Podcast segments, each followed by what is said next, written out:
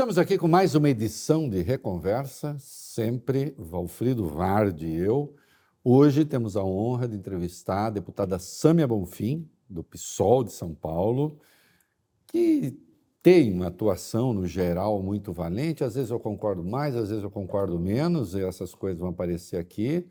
Agora, com absoluta certeza, eu vibrei com a atuação dela durante a CPI do MST, porque ali havia uma soma de falta de motivo para a CPI, que inclusive frauda a Constituição, porque não havia razão, ninguém nem sabia porque a CPI estava instaurada, e com cafagestagem mesmo, né? cafagestagem do tipo machista, mais vulgar, misógino. E a deputada e, e, as colegas dela souberam enfrentar muito bem, ela vai falar isso. Nós vamos conversar sobre muita coisa aqui. É uma honra para nós, muito deputada. Obrigado. Obrigada. E a gente sempre, a primeira questão nossa, que nem é a questão, é uma apresentação, a gente pede para que a própria pessoa faça o seu Wikipedia pessoal, a síntese uh, da Sâmia até aqui. Não resista, porque quem resiste acaba não resistindo. Perfeitamente. Primeiro, obrigada, gente, pelo convite mesmo. Um prazer, uma honra tentar me descrever de alguma forma, Wikipedia, vamos lá. Bom, eu nasci em 89, 1989, em Presidente Prudente, que fica a 530 quilômetros de São Paulo, numa família humilde de trabalhadores. Meus pais são servidores públicos, meu pai é policial civil e minha mãe trabalha na Secretaria da Fazenda. Aos 17 anos, me mudei para São Paulo, porque eu passei no vestibular na Letras, FEFELESH USP, e aqui fiquei, porque São Paulo te engole, te convida, te chama para novos desafios. Comecei a trabalhar por aqui também. Em 2011 me engajei formalmente no pessoal. Eu era desde o início assim militante do movimento estudantil, fui do DCE, centro acadêmico, os debates sobre o possível e o impossível que a gente faz na universidade. Mas em 2011 resolvi me organizar mesmo de forma mais é, sistemática, orgânica num partido. Em 2016, eu fui candidata a vereadora. É, foi uma candidatura completamente sem grandes pretensões, porque eu não tinha um tostão no bolso. Foi uma bem militante, bem artesanal a candidatura, mas acabei que me elegi, assim. Foi por 25 votos que me colocaram para dentro da Câmara Municipal. À época, eu fui a primeira mulher do pessoal eleito no estado de São Paulo, assim. Isso foi um marco, porque hoje a gente tem, felizmente, uma série de mulheres incríveis no parlamento, mas naquele momento ainda, pelo menos para nós, era uma novidade. Foi muito desafiador, na época o Dória era prefeito, então foi difícil, era uma menina nova, sem experiência, sem sobrenome, sem muita coisa, aparentemente, a oferecer, mas aí eu acho que eu fiz um bom mandato, tanto que dois anos depois eu me tornei deputada federal, é, tive 250 mil votos à época, mas foi muito desafiador também, porque era Bolsonaro presidente, eu era uma novata no Congresso Nacional, mas numa conjuntura em que todo mundo era novato, porque a gente nunca teve que lidar, uhum. pelo menos desde a redemocratização, né, com um sujeito tão horrível e a extrema direita, né, organizada no poder, inescrupulosa. Covid, pandemia, tive o meu filho, o Hugo, que agora está com dois anos e meio. É, sou casada com Glauber Braga, que também é deputado federal pelo estado do Rio de Janeiro. Agora estou no meu segundo mandato como deputada federal, também pelo PSOL, é, militante do partido, feminista, é isso, minha formação é como professora, mas estou aqui. Você fez atuando. filosofia ou ciências sociais? Fiz letras. Fiz letras. Fiz ah. letras. É, quais línguas? Fiz português, língua português. portuguesa, isso. O, eu vou querer, vamos querer falar muito de política, inclusive eu quero saber se tem espaço para divergir do marido em casa, no parlamento. Ah, com certeza. mas, é, infelizmente. Mas ela diverge pedindo pela ordem. pela ordem, pela ordem. Mas, infelizmente, é, não há como eu, a gente não passar de início por uma Sim. situação muito dolorosa para a senhora, para a sua família. É, eu queria, enfim, que a senhora falasse um pouco claro. do, do seu irmão e também, é, e eu não estou querendo fazer nenhuma associação estranha, definitivamente não. A, a questão é a senhora está preparada, e eu também, de certo modo, todos nós, porque a nossa cabeça é assim, para ver a questão da violência segundo uma ótica social, econômica, etc. E, de repente, Não que ela não exista naquilo que aconteceu com seu irmão. Mas é claro que, em primeiro lugar, vem a tragédia familiar, a tragédia amorosa, e eu queria que a senhora falasse um pouco disso. Como é que a senhora conseguiu articular a sua cabeça no meio disso e, ainda assim, ajustar o pensamento, tirar o ódio de lado, se É. conseguir o sentido de vingança, porque quando nos roubam quem amamos, É isso a primeira sensação é essa, é humano isso, né? Ó, eu ainda estou tentando e aprendendo a lidar com esse novo estado de coisas, assim, para mim, para minha família. Eh, foi um choque imenso, óbvio. Eu não vou ficar enfim, detalhando o, o sofrimento humano, porque é algo que ninguém está preparado. Da pior pessoa para a melhor pessoa, ninguém está preparado a lidar com uma situação como essa. Mas, de fato, pela circunstância como se deu, é, é ainda mais difícil de é, conseguir lidar, porque tem a esfera pessoal, humana, meu irmão, alguém que eu amo muito, mas tem os aspectos políticos. Diga o nome do- Diego. Diego Bonfim, que foi- era médico ortopedista, um excelente profissional, uma pessoa incrível, que infelizmente foi assassinado. Todo mundo, enfim, infelizmente também acompanhou. Uhum. Tentar não me emocionar, porque me toca profundamente. Um minutinho. Assassinado num quiosque na Barra da Tijuca, no Rio de Janeiro, quando ele foi participar de um congresso. Bem, é, porque tem duas esferas, né? Tem a esfera humana, pessoal, uma pessoa que eu amo muito, mas tem a esfera política que está por trás de um crime como esse. Primeiro, porque acredito que para muita gente a primeira reação foi foi um crime político, pelo menos assim, é, estrito senso, no sentido Sim. de a motivação é por- pelo fato dele ser irmão de uma deputada federal do PSOL, cunhado de um deputado federal do PSOL, porque está muito recente na nossa história, na nossa memória, também o crime que assassinou a Marielle. Circunstâncias diferentes, Sim. claro, mas também no Rio de Janeiro, também execução, também de uma forma cruel, absurda. É, as investigações, também por terem sido muito rápidas, em poucas horas se chegou a uma conclusão sobre o crime, talvez tenha gerado ainda mais desconfiança. E eu confesso honestamente, falei, até parece. Como assim a pessoa é morta por engano na Barra da Tijuca? É, é muita coincidência. Mas fato é que também não houve novos elementos que não levasse à conclusão de que sim, foi um assassinato por engano de um dos médicos que estavam ali na mesa. É, o processo ainda está aberto, ainda há novos fatos que devem surgir. Está nas mãos da, do Ministério Público, é, já está numa instância um pouco mais avançada da investigação. Há uma série de elementos que a gente nem toca muito sobre isso publicamente, porque tem todo um sigilo, um cuidado. A gente está falando de uma questão muito perigosa, inclusive, do estado do Rio de Janeiro, que provavelmente tem a ver com uma disputa entre grupos organizados do crime, que tem rivalidade e disputa territorial. É, e isso indiretamente é também político. De estrito senso talvez não tenha sido, mas lato Claro. senso Ah, é, sim. porque é Todo político. assassinato é político, de certa Todo forma. assassinato é político, ainda mais se tratando algo por, ainda que por engano, mas de uma disputa entre grupos rivais de controle territorial, que são o DNA da forma como a política se estrutura no Rio de Janeiro. Porque a gente sabe que tem é, aparelho estatal também, muitas vezes, né, que organiza, que estimula ou que não resolve a situação. Então, eu estou tentando lidar de alguma forma possível, assim, dando Todo mundo tempo... que a gente convida para sentar aí, a gente faz, é, a gente tenta tirar essa dimensão humana também de quem está pensando, porque quem pensa tem uma história. É. Né? A senhora acha e, que se a senhora tivesse uma explicação mais claramente política, talvez encontrasse mais facilmente um lugar de menos sofrimento e incompreensão? Talvez sim. Eu vou fazer um paralelo com o que foi eh, o assassinato da Marielle, por exemplo. A Marielle não era minha amiga, ela era minha colega de partido. Me gerou dor, tristeza. Eu fiquei muito triste porque eu a conheci como uma pessoa que absurdo tirar a vida de uma mulher tão incrível como ela. Mas a revolta que me move para exigir justiça pelo tema da Marielle é mais analítica, é mais política, no sentido de é alguém que eu queria. não me, né, não é minha irmã, né, era uma colega de partido, é, um- é grave o que aconteceu com ela.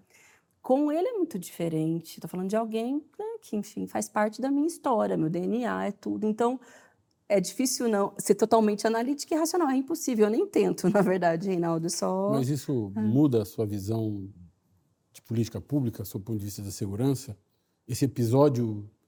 É, é, é, eu, me sinto desconfortável ao falar desse Não, assunto e, e acho que a gente pode mudar um pouquinho o foco para. Mas tinha que perguntar, né? Tinha que perguntar e, e ao mesmo tempo, seguir na, na pergunta, porque você é uma das vozes importantes dentro do campo progressista no Brasil por defender causas que são ah, notórias e causas muito relevantes e às vezes polêmicas. Como disse o Reinaldo no- na, sua, na sua fala inicial. Às vezes ele concorda, às vezes não Sim. concorda, e todos somos assim. Isso, isso é a beleza da democracia. Quando a gente fala de segurança pública, nós temos um pedaço do país que é de um punitivismo extremo, que pede que a solução para a criminalidade seja a necropolítica, uma política de extermínio de criminosos. E, às vezes, na dúvida de, De quem parece criminoso. Que parece criminoso aos olhos de, de, de quem manda, de quem tem poder. Ah, Essa é uma situação de, de, dor extrema que, obviamente, inspira ah, sentimentos humanos. E aí eh, eu repito a pergunta.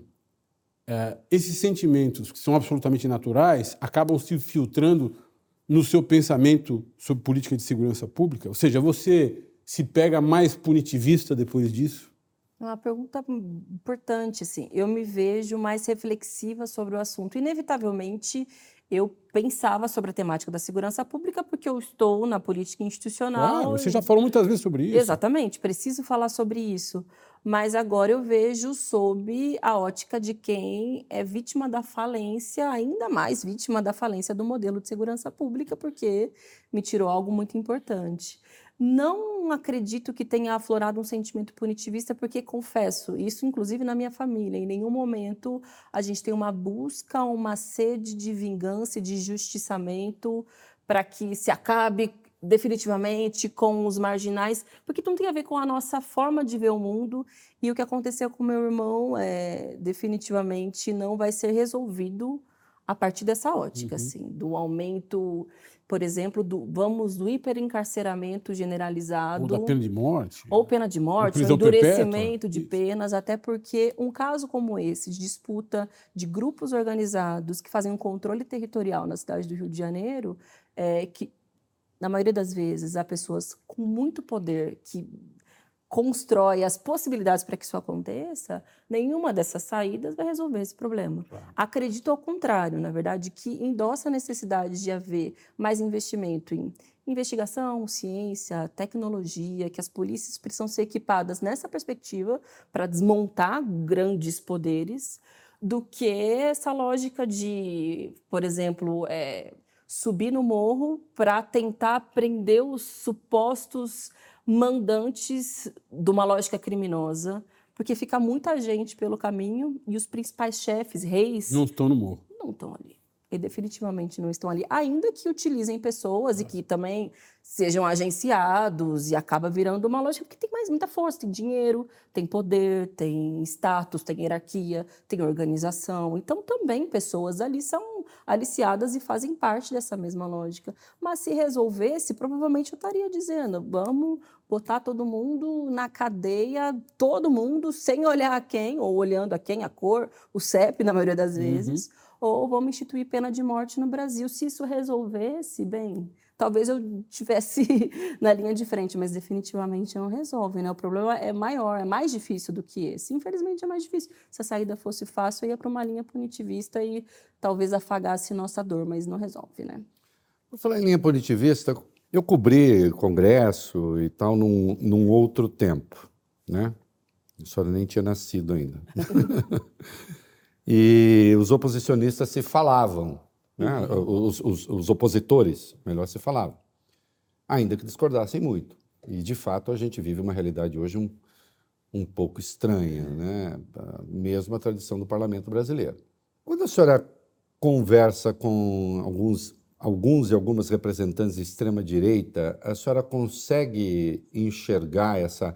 Existe um- uma convivência humana para além da questão ideológica ou realmente não existe? Porque eu estou falando isso porque eu vi o seu desempenho na CPI do MST me pareceu, às vezes, ver a manifestação ali do mais escancarado ódio.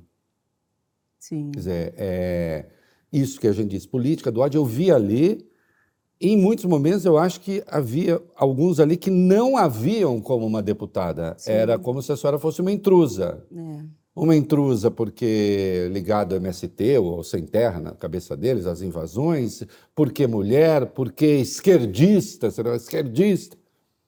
É isso mesmo, ou em alguns casos não existe uma, um, pelo menos um respeito humano? Como é que é? Reinaldo, primeiro que eu acho que ali, de alguma forma, eu era uma intrusa, porque era uma CPI para investigar supostos crimes cometidos pelo Movimento Sem Terra. Isso. E eu estava ali para dizer que a premissa da CPI já era uma grande falácia e que eu estava ali para, pelo menos, tentar mostrar que os criminosos, na verdade, eram aqueles que estavam operando a CPI, participando da CPI, os financiadores da CPI. Então, de alguma forma, foi uma foi não convidada e era uma persona não grata, de fato.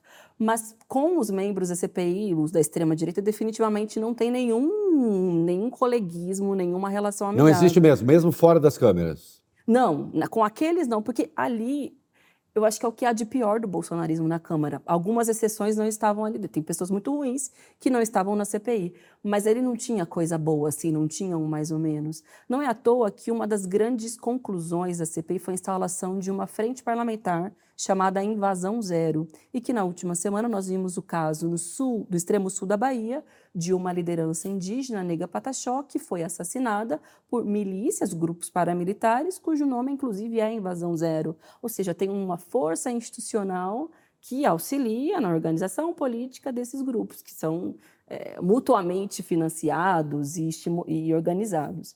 É, então, é, aquilo ali era uma gente muito ruim, como se costuma dizer, e, mas também, para nossa sorte, honestamente, não muito inteligentes, assim, não eram muito competentes. Por alguns momentos na CPI, o presidente, estou falando assim algo que eu não disse ainda, até um, né, um, tentar passar um pano, o presidente da FPA, que é o Lupion, que é alguém mais capaz, mais é, orgânico do agronegócio brasileiro, tentou dar um jeito na CPI, tentou construir uma mediação, faça um relatório que seja minimamente palatável para o Congresso Nacional, mas o relator era o Ricardo Salles, que estava ali para fazer palanque para uma campanha eleitoral que a gente não sabe nem se vai acontecer de fato, porque não conseguiu, por enquanto, convencer nenhum partido político que lhe dê abrigo né, para as eleições municipais. Aliás, ele praticamente confessou Paulo. isso, que foi notável. Exato, exatamente. Era com hum, esse objetivo, hum, e não é à toa hum. o tema das supostas invasões, porque indiretamente tinha o Guilherme Boulos como alvo, ninguém era né, ingênuo nesse sentido. Mas é, eles não aceitaram essa mediação possível do parlamento, faziam daquilo um palanque, uma propaganda e uma forma de tentar organizar o agro da extrema-direita, porque também tem uma disputa, tem um setor mais, talvez não seja o termo mais ideal, mas um setor mais civilizado que dialoga com o atual ministro da Agricultura, com o governo Lula, que tem talvez é, alguma uh, preocupação com a temática ambiental, não por outra coisa, mas porque também impacta na sua própria produção, porque sabe que enchentes e mudanças climáticas pode ter um problema, inclusive para exportação. E é também o que importa, né? Se a pessoa acredita, se o resultado prático do interesse for a é. preservação. É sobre. É, exatamente. É. Você acredita é mesmo? Econômico, se, se reza mesmo ou não, é problema não. É, hum. Mas ali não, eles estavam querendo é, sinalizar, fazer política para o agrogolpista, para os que financiaram o 8 de janeiro, para os que estavam muito felizes com o Salles, ex-ministro do Meio Ambiente. Então foi um fiasco, a falta de inteligência, de habilidade de tentar fazer mais propaganda para a rede social do que de fato entregar um relatório de CPI os dificultou. Mas teve um segundo aspecto, que eles claramente utilizaram como uma arma contra o governo Lula. E aí exageraram, tentaram convocar o ministro da Casa Civil. Peraí, tem um limite, tudo. Tentaram colocar parlamentar para ser indiciado no relatório. Tudo tem um limite também, né? Não dá para brincar com tudo. E aí a CPI acabou. Mas, claro, teve muita violência, como você disse: machismo, misoginia, gordofobia, horrores, exaltação à ditadura militar, teve é, tudo que você. Bom, vocês era, teve de tudo, tudo, tudo um pouco. E um objetivo grande de criminalizar mesmo. O movimento social é criminoso, é bandido, é invasor, é. Passando por cima da Constituição, passando por cima de tudo, não deu certo. E foi, assim, difícil. Ai, tem hora que eu falava, o que eu estou fazendo aqui nessa CPI, na boa, assim? Tanta coisa para fazer e tendo que enfrentar seis, sete horas de luta física, quase. Eu falei, estou aqui para isso. Mas, felizmente, acabou tudo bem. Deputada, se nós observarmos a história das ideias políticas, nós vamos concluir que as ideias radicais são uma, quase uma instituição na, na história das ideias. Elas, elas prevalecem justamente por essa tendência de diferenciação entre ideias. Né? Uh, um exemplo histórico é a conversa uh, do, do, Hitler com o Goebbels. Goebbels tentando dizer, olha, uh, é isso que nós estamos... Logo lá na, na, na proto-história do, do, do nazifascismo. Isso que nós estamos construindo aqui é muito próximo... isso eu vou dar um pouco de... Um pouco de lenha, vou colocar um pouco de lenha nessa, nessa história aqui. Uma pimenta. É, uma pimenta, né? Isso é muito próximo do, do, do marxismo. De, essa, essa, é uma, essa é uma conversa real, aconteceu. Uhum. Com que o Hitler rechaça. Não porque o pensamento marxista fosse uh, algo que ele, repu, que ele repugnasse naquele momento, mas porque ele queria ter uma doutrina própria. É, é, é, o que conta a história. A biografia do Goebbels conta isso. Eles tiveram uma, quase que uma ruptura. Uhum.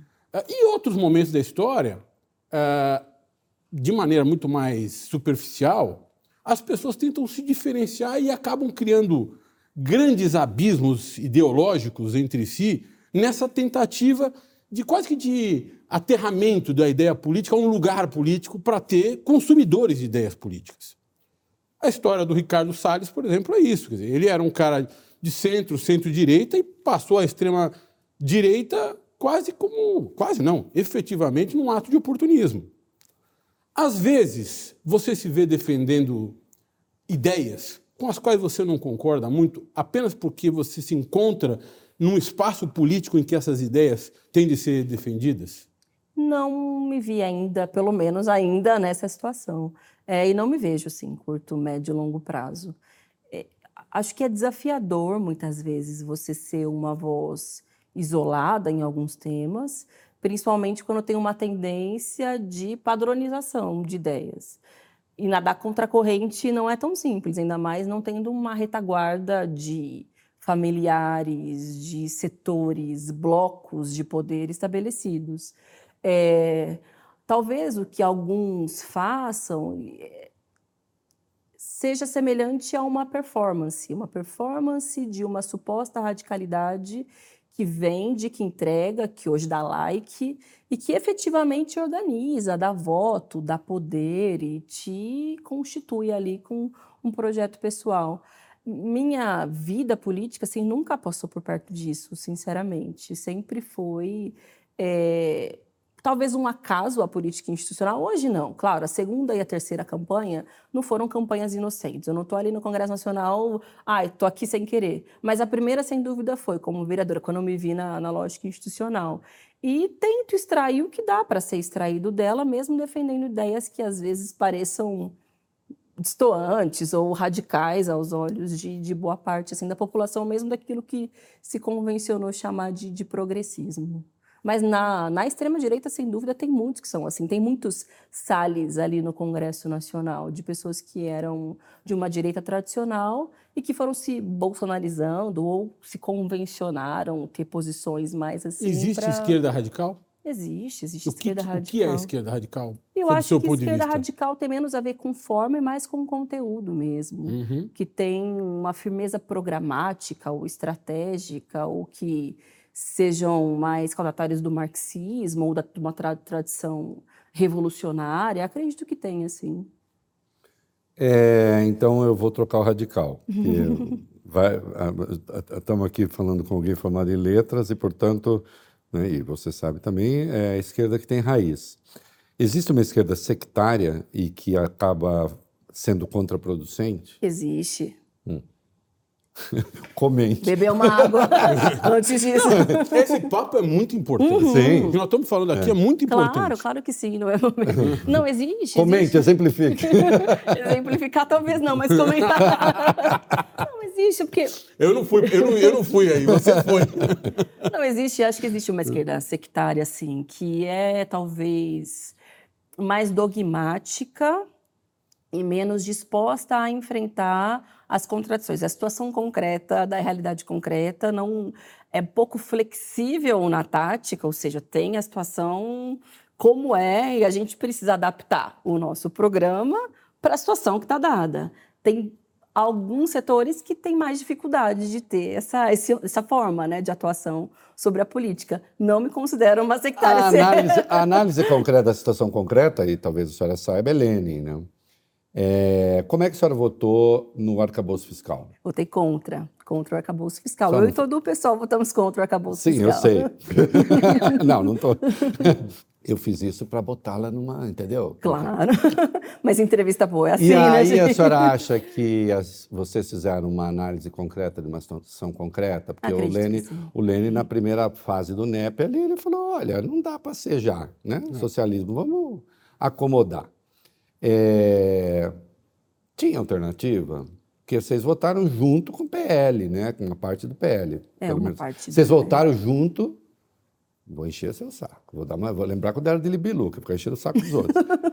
Vocês votaram junto com a direita do PL, porque teve a parte, sim, com, a, com, o PL bolsonarista.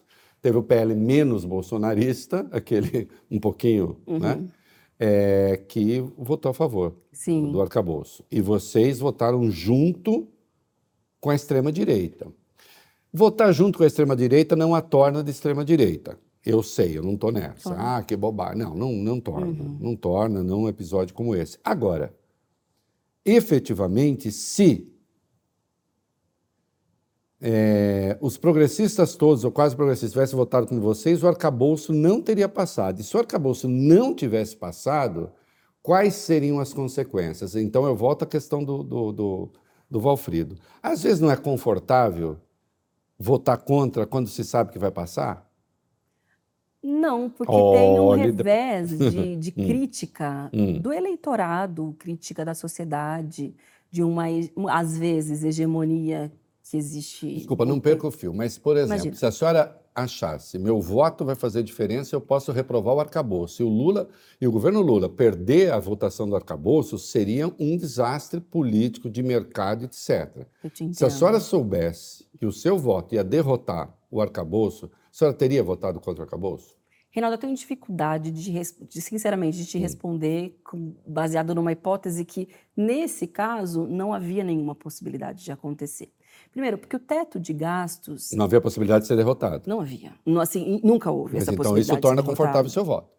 De, confortável, acho que depende da perspectiva, tá, como tudo lá. nessa vida. Agora, não, é. eu paro de fazer jab. Agora, não, imagina. Tá, mas é. é porque sempre tem um revés quando você tem uma votação que não é aquela que se espera que você tenha. Tem uma que é até mais delicada, que eu achei que você fosse perguntar disso, que foi a do, da reforma tributária. Também, não. E eu me abstive, na hum. verdade, não votei nem favor nem contra, me abstive porque eu achei que era uma forma de melhor expressar a minha opinião sobre a reforma tributária. Que precisava de mais explicações. E eu estava disposta a explicar mesmo, porque eu achava que não era né, aquilo que deveria ser votado. Mas sobre o arcabouço fiscal. Porque sempre tem um, um, uma enxurrada de críticas, de questionamentos, seja dos seus eleitores, seja daqueles que estavam na frente ampla, todos nós que elegemos o Lula, na mídia hegemônica, porque estava todo mundo com uma grande expectativa para que o arcabouço fiscal fosse aprovado.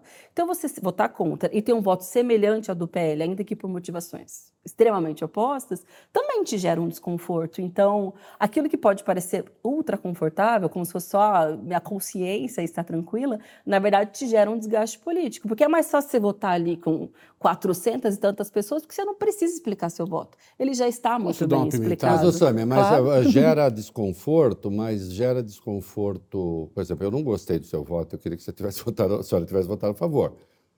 Mas não gerou desconforto junto ao seu eleitorado, porque o seu eleitorado era crítico. É, é essa é a pimenta que eu queria colocar, seguindo além do que você está dizendo. Nós estamos falando de um projeto de um ministro do presidente Lula, Sim. que é um presidente do PT, que é o partido o mais importante partido de esquerda da América Latina.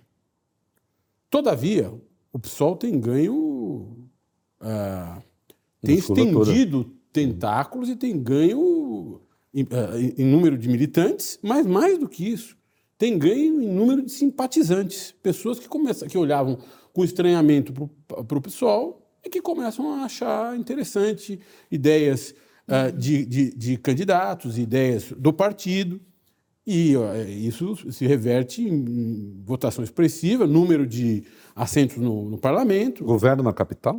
Né?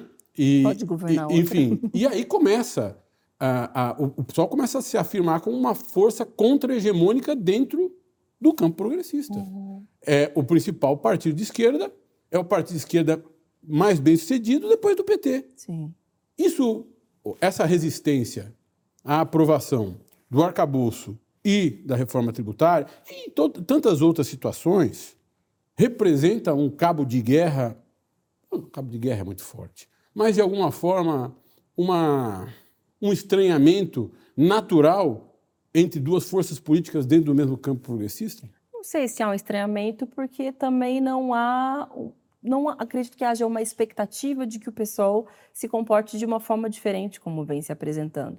Eu acredito que o pessoal tenha crescido por uma série de motivos, principalmente, talvez, no último período, pelo menos do ponto de vista parlamentar, porque tenha apostado num perfil de, um, de renovação com renovação democrática, assim, candidatura de mulheres, LGBTs, pessoas negras, mas também porque é, e eu acho que é principalmente por isso, por uma coerência histórica, assim. Desde que o pessoal foi fundado até hoje, ele não teve nenhuma posição que tenha gerado algum estranhamento do tipo, peraí, mas não é esse o pessoal que eu conheço.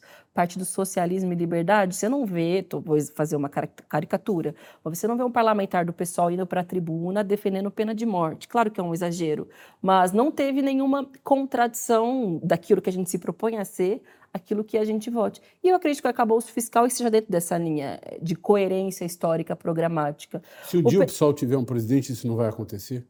Se um dia o pessoal tiver o presidente, a, a, correlação de forças vai ser bastante diferente e a gente vai ter condição de apresentar uma lógica é, uh, econômica que seja diferente da, da lógica fiscalista, que é a crítica que estava no nosso voto contrário ao arcabouço fiscal. Vou, vou voltar à minha pergunta, para que ela seja mais palatável para quem nos assiste. Perfeitamente, perfeito. A minha pergunta é a seguinte: um dia que o PSOL tiver um presidente, ele não vai ter de se comprometer com outras forças políticas que parecem incoerentes com as ideias e com a própria busca de coerência do, do PSOL? Ou seja, não vai ter que fazer aliança com eu posso dar um exemplo? Pode. Dá um exemplo. Dá. Eu tentei ganhar. Dá, presidente. Eu posso, dá licença, claro, eu, eu, te admiro muito. Eu também, presidente. Você vê, em 1989 tentei, fui para o segundo turno, não deu. Né? Mas eu fui para o segundo turno. Em 94 não fui, porque o Fernando Henrique para o Real me convenceram que ia ser ruim para o Real, dei pau no para o Real. E me dei mal. Deu ruim. Deu ruim para mim. 98 de novo. Uhum. Aí, em 2002, eu fiz o quê? Foi chamar Zé Alencar. Chamar Zé Alencar, do PL, que era um homem bom. Empresário. Empresário. Não gostava de juro alto, também não gostava. E eu fui juntando nas pessoas.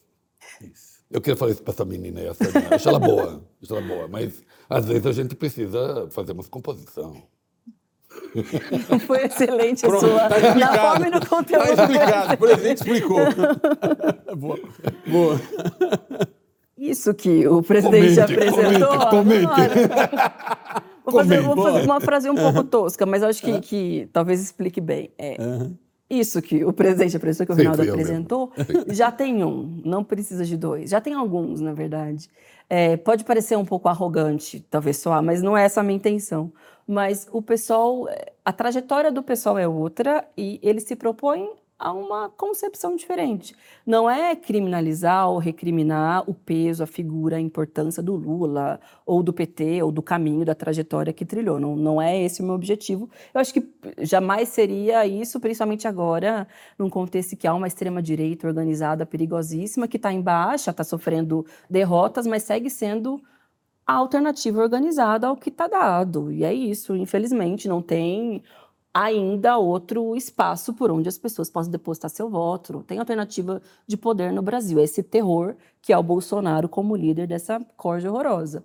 É, porém, é, o pessoal teve uma tem e tem uma trajetória e uma disposição de às vezes é, apresentar ideias que pareçam contra-hegemônicas, mas que eu acredito que sejam necessárias justamente pela audiência que ele tem, pelo crescimento que ele teve, pelo que ele significa para novas gerações que se encantam é, com a luta social, com a luta democrática. Então, não vejo nisso um problema, um defeito. Eu acho que é uma das grandes qualidades do pessoal, na verdade, de ousar ter posições que pareçam, sei lá, meio fora de moda, talvez, mas que são necessárias, sabe? Para que tenha um, uma, uma herança mesmo, assim, de ideias progressistas, socialistas, ideias de esquerda radical, seja lá a forma como se prefira Nesse sentido, você, a senhora acha que o PSOL se coloca mais como uma espécie de um grilo falante de, um, de uma nave-mãe como o PT, de uma esquerda mais ampla, é, e que negocia mais, e o PSOL vira uma espécie assim de. Tenta ser uma espécie de reserva de qualidade, é, e, e, vira mais o PT um, um, contraponto do que propriamente a direita. Muitas mais um arremate. Tá. Vocês preferem os princípios ao poder? Por um tempo, acho que o pessoal foi uma reserva moral na política brasileira hum. e uma reserva é, ideológica de ideias socialistas difusas. Mas eu acho que hoje o pessoal, pelo tamanho, pela estatura que ele criou, já é outra coisa. Já é um partido que pode disputar prefeitura da principal capital do Brasil, por exemplo, como é o caso da candidatura do Guilherme Boulos, que tem grandes chances, ou de um partido que tem relevância no debate nacional, projeto de país, que tem figuras que têm expressão. É, não é tão simples se consolidar como um projeto acabado, consolidado, que dispute de fato o poder, porque tem um hegemonismo muito grande do PT, você vê, é o segundo maior partido de esquerda no Brasil. E a gente está falando de um partido que ainda é muito pequeno, que tem pouca experiência de gestão, de cidade, de figuras nacionais, etc. É, não é um caminho simples a ser trilhado, mas não vejo o pessoal como é, uma disposição de ser um grilo falante ou só uma, uma reserva moral e ideológica. Está ali para botar a mão na massa, enfrentar contradições, tem uma série de contradições, principalmente se a gente ganhar a prefeitura, vai ser um mundo completamente novo, mas precisa ser encarado também, porque é, senão seria só um movimento de universidade, não menosprezando o que é a universidade, porque eu venho de lá, sei a importância dos movimentos todos, mas a gente está falando de um nicho, né, de só uma consciência de jovens, está falando de um projeto Porque se ganha em São Paulo, vai ter de tentar fazer maioria na Câmara, porque se você não tem, pelo menos, se não a maioria, mas pelo menos não tiver uma base consistente, fica quase impossível governar. Está preparado? Se Pois é, primeiro. Câmara que eu digo, a Câmara dos Vereadores. Claro, aqui, claro, né? claro. É, primeiro, Reinaldo, eu prefiro pensar no quão desafiador vão ser as eleições, é óbvio isso. Mas, assim, é, pensar em governar é fundamental, a gente está disputando as eleições para isso. Mas ganhar as eleições em São Paulo significa enfrentar uma máquina muito grande do Ricardo Nunes, a do Tarcísio, que está fazendo toda a campanha possível do Ricardo Nunes, porque não temos um prefeito, então teremos um governador querendo levantar um prefeito que não existiu. É, e talvez tudo indica que o próprio peso do Bolsonaro. Vou, do sim, vou estar tá junto, correndo da PF, mas vou estar tá ali. Vou estar tá ali. Vou ali, correndo ali. Tentando né? se salvar. Tem jet ski aqui em São Paulo? Tem, mas tem que andar no Tietê. Tive que andar no Tietê, de jet ski, de correndo jet ski, ali. Vai do palanque para o jet ski do Tietê. Sim, eu vou estar junto, vou estar junto, quanto o babudo lá. É, se a gente conseguir enfrentar, eu acredito que seja possível, porque nunca estivemos tão bem nas pesquisas, né? Com essa configuração de candidatura, é, significa que vai ter um outro cenário na cidade de São Paulo para poder fazer uma boa gestão. Claro, vai ter que enfrentar as chantagens da Câmara Municipal, que eu conheço bem, o peso também dos partidos políticos tradicionais, mas se tiver apoio popular e condição de é, ter ideias que casem com aquilo que foi construído durante a campanha, acho que vai ser uma boa, uma boa gestão. Não, não, vai, vai. É que na convenção do PSOL teve umas trocas de tapa lá, umas ameaças. Ah, mas sempre tá. tem, tem né, sempre gente? tem. Nos melhores nos piores Quem é que estava se batendo ali por quê? Tapas físicos ou tapas. é... Físico, teve uns. Tô brincando. Teve, teve ali uns, não, né? É... Porque o pessoal ele é um partido Teve de... um pisa aqui se fome. ele é um partido de correntes, de tendências, de visões de hum. mundo dentro da esquerda que são diferentes entre si, hum. ainda que todos nós sejamos enfim, construtores do mesmo partido têm visões, têm tradições é, diferentes. É, e no momento do Congresso é onde essas contradições e diferenças se apresentam de forma intensa, apaixonada e, né, com força da militância nacional, com disputa de teses, com todo o calor do momento. E que bom que é assim, porque partidos que não têm essa democracia interna, não, eu não conseguiria lidar assim com alguém que vai lá, manda, determina, é assim que funciona, acabou. Não, não daria para mim. É, e nesse congresso, acho que algumas questões assim estavam em, em, discussão. A primeira delas tem a ver com de que forma o partido pode se apresentar com relação, por exemplo, ao governo Lula, ou seja, hum. sempre não vou, não vou criar caricaturas, as posições são diferentes da minha, mas que tenha um grau maior ou menor de criticidade. As políticas, principalmente de econômica, estava... de criticidade. criticidade. A, a senhora estava do lado que achava que tinha de ser mais crítico. É, porque não por ser crítico ao governo Lula, mas por uma questão de independência programática. O tema do arcabouço fiscal, ainda que tenha tido menos polêmica dentro do partido, mas é um exemplo. Pode, pode ser que teve gente dentro do pessoal que defendeu que se votasse a favor do arcabouço fiscal, por exemplo, nos argumentos deles. Venceu uma posição de que deveria votar contra. Então, acho que são essas as diferenças assim que se apresentaram Deixa eu apimentar. ali dentro. Eu, eu sou, bem, como eu sou baiano né, por decreto, eu estou sempre querendo colocar uma pimenta. Correto. Do alto desse uh, antipragmatismo que você professou, e muito bem, como é que você viu o candidato Guilherme Bolos escolher para sua vice, como sua vice, uma secretária do, do prefeito Ricardo Nunes. Primeiro que a escolha da vice cabia ao Partido dos Trabalhadores por uma questão de é, noção e de acordo político. Acordo. O pessoal indica o Guilherme Boulos, o PT é vice, o PT escolhe o nome que achar melhor para o uhum. momento que está colocado. Uhum. É, claramente se aposta, principalmente o Lula está apostando, numa conjuntura semelhante a que foram as eleições para presidente da República, né? uhum. né? Ou seja, bolsonarismo de um lado e os partidários do Lula de outro, sendo mais né, sintética. Nesse sentido, é, tentou-se buscar um nome com experiência, que talvez seja uma crítica que às vezes apareça ao Guilherme Boulos, de não ter tido ainda experiência de gestão. Marta Suplicy foi prefeita, foi bem avaliada, sobretudo na Eu periferia. Acho uma ótima prefeita. Os dados indicam que a população de São Paulo, é, de todos os prefeitos, foi a mais uhum. bem avaliada. Desde a redemocratização, acho que é melhor. É, é, saiu uma pesquisa recentemente, se eu não me engano, do IPEA, e uma mulher, que é importante você considerar as mulheres na política também no executivo. E por isso que eu acredito que nessa política que se aposta de frente ampla, de uma, uma certa forma, um repeteco do que foram as eleições nacionais, o nome da Marta, eu entendo que entendo mesmo que haja rusgas, principalmente no PT, por conta do voto dela no impeachment, né? não, com, não endossou né, que foi um golpe ao contrário, teve um, né, um desconforto grande. Para quem não lembra, a Marta votou favoravelmente impeachment. ao impeachment da é. presidente da Dilma. E depois esteve, né, junto com o Temer, votou, votou junto com ele em decisões importantes. Tema saiu do partido, é uma, é uma líder histórica gastos, do PT, saiu do PT. Exatamente, é. Então eu entendo completamente que haja um desconforto com a figura dela, porque é muito recente, né? Tem, tem a ver com o que ainda estamos vivendo na política nacional, de uma reorganização da direita no Brasil.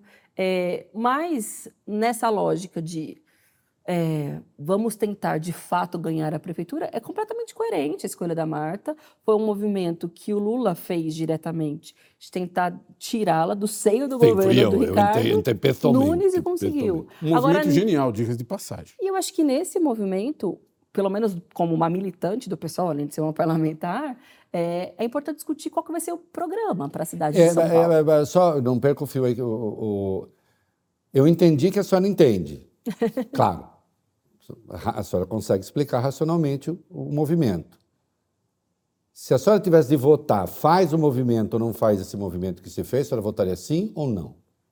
Eu votaria de acordo com o que a candidata apresentasse como programa para São Paulo, porque eu acho que mais que a discussão de quem é, se é fulano ou se é ciclano, que o PT Mas não é ela candidata, a candidata é do seu partido. Ah, o Guilherme Boulos é o nosso candidato. Claro, mas que bom que é do nosso partido. Não, o que ele está perguntando é o seguinte: não, não. se você pudesse decidir Se a Marta... Ter ou não ter Marta vice, você decidiria o quê? Eu decidiria que as condições para aceitá-la ou não, se coubesse a mim, é qual é o programa que ela vai defender junto ao Guilherme Boulos nas eleições. Porque para mim é isso que define. Qual vai ser aquilo que vai ser dito na televisão? O que vai ser dito, por exemplo, sobre o tema do transporte público de São Paulo? O que vai ser dito sobre a Cracolândia? É porrada nos cracudo ou é ati ou é Mas então, trabalhar mas, com ô, inteligência, Sânia, mas isso, mas isso é o candidato que faz, não é a Marta. Mas isso é o candidato, é o Boulos. Ah, mas eu não acredito que vices sejam decorativos, ainda mais Marta Suplicy, que já foi prefeita, que é uma mulher com impacto, com destaque, com É, eu sou muito, condição. muito otivo. Não, E- e- não, e é, com não é decorativa de maneira E com o nenhuma. conhecimento que você tem dessa junção, você diria que ela adere ou aderiu a esse eh, projeto para a cidade de São Paulo, que é um projeto do PSOL e do Guilherme Boulos? Acho que ainda é muito recente. Estão acontecendo ainda as reuniões né, para discutir programa, discutir como é que vai ser a campanha. O Guilherme voltou recentemente também de algumas viagens que ele fez né, para conhecer experiências de, de gestão. E eu acho que as coisas vão para a mesa agora. Você tem noção que você está teve- meio assim, né? Como quem está quem tá acompanhando, quem tá acompanhando assim, ó, você. Mas Você acha que ela está entusiasmada com essa aliança? Eu acho que o entusiasmo, agora sendo bem, É. bem, bem, bem direta, assim. Tá, o vamos nos entusiasmar. Tá, tá, Não, eu acho que o entusiasmo tem a ver com a importância que essas eleições municipais têm, sendo bem, bem É. sincera e bem pragmática. Hum. Que o Ricardo Nunes, além de ser um péssimo prefeito, ele vai ter o apoio do Bolsonaro. Isso não é pouca coisa. É por aí que eles vão tentar reorganizar a extrema-direita no Brasil, tentando, inclusive, englobar nomes que não são orgânicos do bolsonarismo, mas que estão dispostos a tudo para o seu projeto de poder. E o Ricardo Nunes é parte desse projeto. Eles já anunciaram, eles querem ganhar mil prefeituras pelo Brasil, no mínimo. Imagina se São Paulo entra nessa rota. Eu chamo é os delírios de. Valdemar, mas É. enfim. assim- Então, ainda que não fosse Boulos do meu partido como candidato, mas pelo que significa, eu faria muita campanha. E Sendo Boulos do pessoal, óbvio que eu vou fazer muita campanha e quero muito que ganhe. E eu entendo que, principalmente sendo da ala radical do pessoal, digamos assim, é, as coisas não vão se dar da forma como eu, é, no meu íntimo, no meu, na minha ideologia, se desenham, mas nem por isso eu vou abrir mão de uma tarefa Ah, importantíssima, senhora, que são eu essa, essa bola que a senhora levantou na rede aí, eu vou ter que tentar. Eu, eu não vou cortar, mas é, você falou, sendo da ala radical, a senhora se sente da ala radical do PT, do, do, do PSOL. É porque é assim que costumam Como, nos como chamar. é que é? Isso. E- E É. esse nos quem é? Assim, vamos explicar. pô. A ala que não se identifica como É. a ala radical e mesmo os parceiros de outros partidos. Mas isso tem, tem nome, essa brasileira. corrente? é, é, como é que se divide? A senhora, por exemplo, pertenceu. Per- Eu fui da Libilu. A senhora foi do Sim. quê? Eu sou do MES, Movimento Esquerda Socialista, que é uma Tá. das correntes que foram fundadoras do PSOL. Na época, Tá. quando houve a reforma da Previdência, que alguns parlamentares considerados radicais... Aqueles originais que saíram. Isso, exatamente. Tá. Que saíram de- dessa expulsão do PT à época, né? Porque Ah, não votou Babá e- Perfeito, exato. Uhum. Era a Luciana Genro, Babá, Heloísa Helena, mas que foi com o movimento, que depois foi apoiado pelo Ivan Valente, Plínio de Arruda. Sampaio. Sou dessa, dessa geração, ou dessa desse perspectiva de pessoal, né? Dizer, Dessa origem. Dessa e hoje origem. esse grupo ocupa que lugar no PSOL? É, representa 20%, 30% Hoje, dos militantes? cerca de 30% e hoje está na presidência da Fundação Lauro Campos, que é a fundação do PSOL. Tá. Então é mais ou menos esse o, o nosso tamanho dentro do partido. Tem representações parlamentares em São Paulo, no Rio Grande do Sul, no Pará, tem também em Brasília. Deixa eu voltar um pouquinho para a eleição, porque isso é um, é um tema que interessa todo mundo que está. Esse também, mas. é, Tá falando que eu estou perguntando coisas que ao contrário. ao contrário. É que uma coisa inspira a outra. Eu sou da ala radical desse negócio aqui. De nós dois aqui, eu sou a ala radical. Críticas que são feitas a Guilherme Boulos, dentre elas, é, são as seguintes: não respeita a propriedade privada, é um socialista, não tem experiência política, aliás, não tem experiência administrativa de, como gestor, É, não respeita as leis. Vai invadir a sua casa. O que a senhora tem a dizer sobre isso? São caricaturas que criam do Guilherme Boulos, porque sabem que ele tem um potencial eleitoral muito grande na principal cidade do Brasil, assim, pode dizer econômico, político. É, e são caricaturas que ele vai precisar enfrentar durante o processo eleitoral. Eu imagino o pior, assim, vão fazer horrores, pegar imagens dele do auge da, né, do ascenso do MTST, tentar descaracterizá-lo como se fosse um aventureiro, alguém inexperiente, incapaz. Vamos fazer de tudo. O Zap vai rolar solto todo tipo de fake news. Mas eu acho que é são caricaturas que são feitas para tentar aniquilar adversários políticos, mas não é tão simples também de criar essa imagem sobre o Guilherme Boulos, porque concretamente ele não é essa pessoa. Quem o conhece, quem conversa com ele, isso não é o Guilherme Boulos. É só argumento, é retórica para tentar fazer uma disputa eleitoral. E o fato dele ser, ainda ser a principal liderança do MTST, ainda que ele ocupe outros papéis na política brasileira, política institucional, não o desabone, não o desautoriza. A gente tem excelentes lideranças nacionais que vieram, que são dos movimentos sociais e que têm uma visão é, sobre a realidade do povo mais pobre para contribuir para a política. Eu não sei o que tem de mais importante do que isso, principalmente na cidade de São Paulo, como ela está. É alguém que entende o que é a vida de quem não tem onde morar, alguém que lutou muito para ter onde morar, é, que conquistou com suor, com passando por bomba da polícia, por repressão, por criminalização e conseguiu um teto. Então, é, é, algo absolutamente digno e necessário, sabe? Ainda mais em São Paulo, abandonada da forma como está. Posso ir adiante? Por favor. Vamos falar de você. Uhum. Você, ao lado do Guilherme Boulos, é uma das principais forças eleitorais do PSOL. As eleições para deputada, para uhum. o parlamento, Câmara Federal, mostraram isso. Ao, ao, lado de outras figuras do PSOL, outros solistas estiveram uhum. aí sentados na sua, nessa cadeira que você hoje ocupa. O próprio Guilherme Boulos, o ex-presidente do partido, Juliano Medeiros, a deputada federal Erika Hilton, e, e foram entrevistas como a que você está. Nossa, a gente está muito pessoalista. Pessoalista pá. Mas é, é, isso, isso é dado da é decorrência da importância do claro. PSOL e do trabalho que vocês têm feito. Uh, como é que você se vê nas eleições agora? Qual o teu papel nas eleições de 2024? Mas melhor, qual é o teu papel, o que você quer para você nas eleições de 2026? De 2026, uau, tá, vamos, é, vamos por é, partes. Não, não, é tão, é. não tá tão longe assim, não. Tá.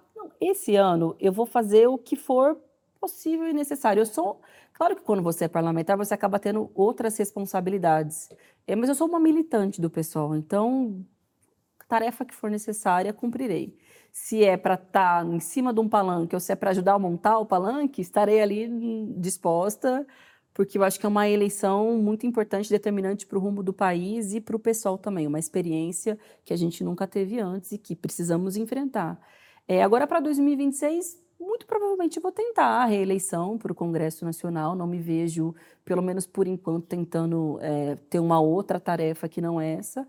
Acho que ainda tenho questões a contribuir, assim, e vou. Se eu não ficar muito desanimada no caminho, devo seguir como, como tentando é que você, ser parlamentar. Você vê a composição do Congresso em 26? Você que está lá olhando para o Congresso, é, uma, é, um Congresso mais à direita, né? e, e daí é todas as dificuldades que você vem experimentando junto com outros parlamentares de esquerda. Você vê isso se modificar para 26 ou não? Eu acredito que a tendência é uma composição semelhante à de hoje. Primeiro, pelo peso do fundo eleitoral. O fundão, da forma como é estabelecido, ele é uma máquina de reeleição de lideranças políticas consolidadas, é, de renovação interna do. É que cacique político é um termo que a gente precisa evitar, porque né, os povos indígenas é, dizem que a lógica dos caciques não tem nada a ver com aquilo que se faz é, em Brasília.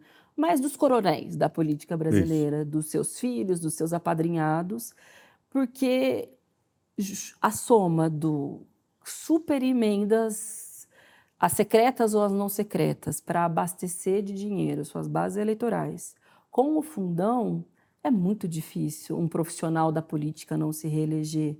Nesse cenário, o espaço para renovação que fuja né, dessa uhum. lógica é muito pequeno.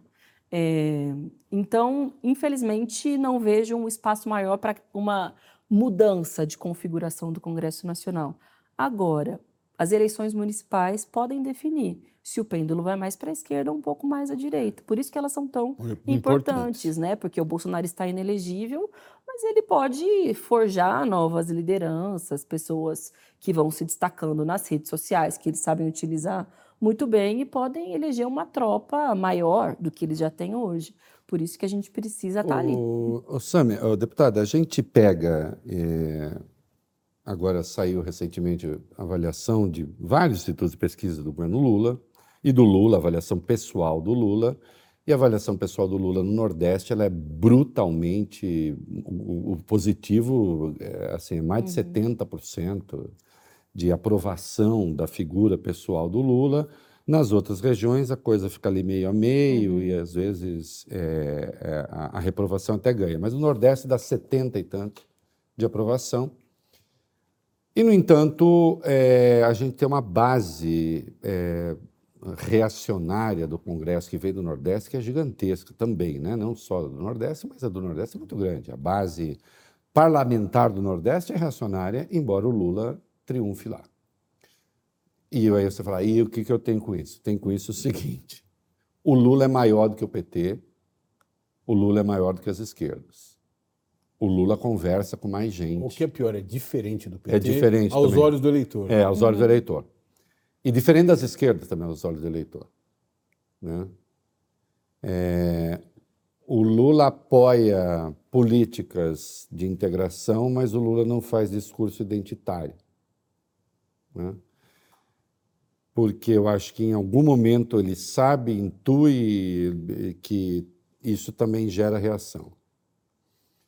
Saiu uma entrevista do Yasha Monk, que é um especialista senhora deve conhecer, é, que escreveu O Povo contra a Democracia, ele diz: no mundo, as políticas identitárias acabam contribuindo para armar a extrema-direita. A extrema-direita ela, ela avança onde o discurso identitário também avança, porque ele diz: olha, tá vendo eles lá, né, não representa você. Aí, e a gente está vendo isso nos Estados Unidos, o, eu não sei se o Trump teria acontecido sem o governo Obama. Eu não sei se o Trump teria acontecido se a universidade americana não tivesse também se fechado um pouco para a pluralidade. Em última instância, eu estou discutindo o seguinte: as políticas identitárias elas não acabam é, dando combustível para a direita. É, não era melhor quando a esquerda discutia economia é uma provocação. Claro, não, é, mas é uma provocação muito boa e é um debate que precisa ser feito, principalmente com uma deputada que se apresenta como uma deputada feminista, por exemplo, e que defende políticas que podem ser lidas como identitárias, mas que eu não vejo como identitárias, Reinaldo. Eu tenho uma. Tá, explica é... a diferença.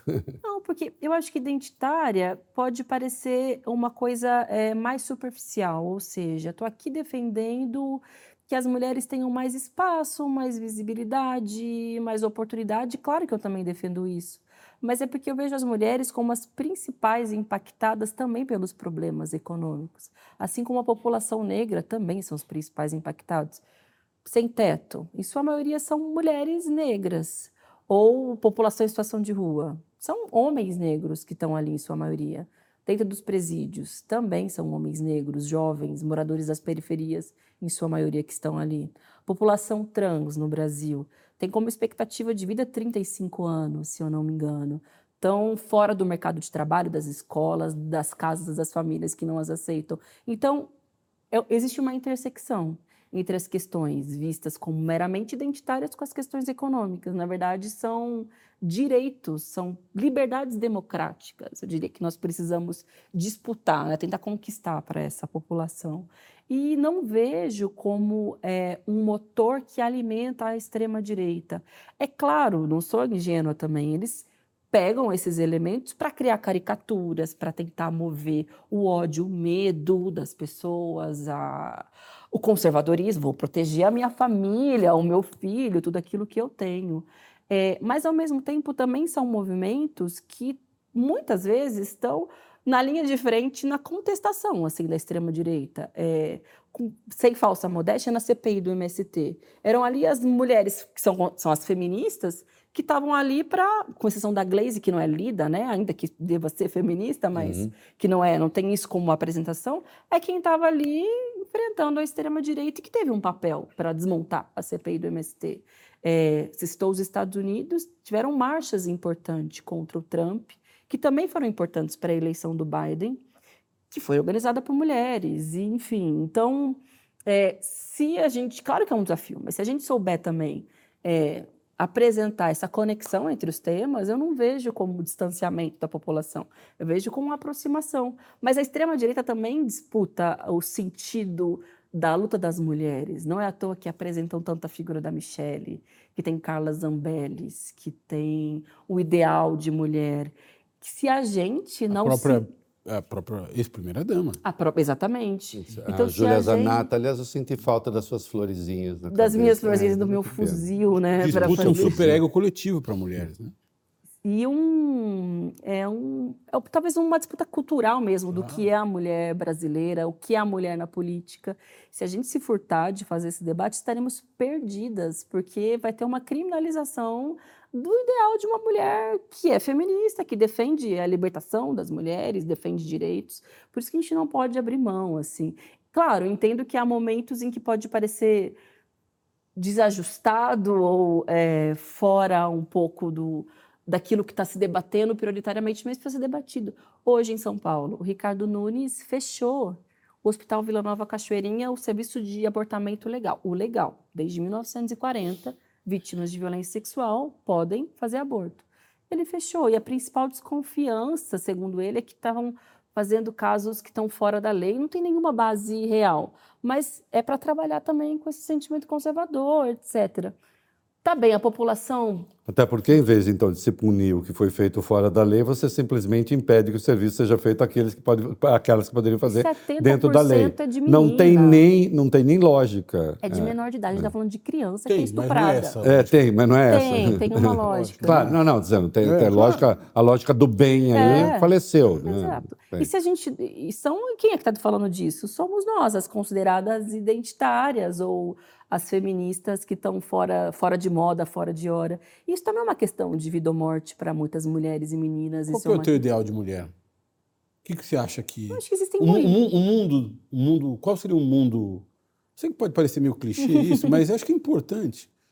Uh, até porque você está num, num, discurso que desmistifica a ideia de, de, de identitarismo. De, mas, mas, talvez falte tornar mais concreto para quem nos assiste. Uhum o que que uma deputada federal de um partido de esquerda, uh, cujo nome é Socialismo e Liberdade, gostaria uh, de um mundo para mulheres? E é minoritária dentro desse partido de é. esquerda, que é considerado radical? É. Ah, é muita coisa para as mulheres, assim. Não, mas, mas, mas o básico, vai, o, o modelo básico. Claro.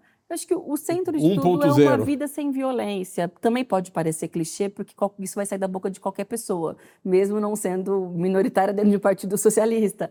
Mas essa é a realidade da maioria, da maioria, sem dúvida, das mulheres brasileiras, das mulheres no mundo.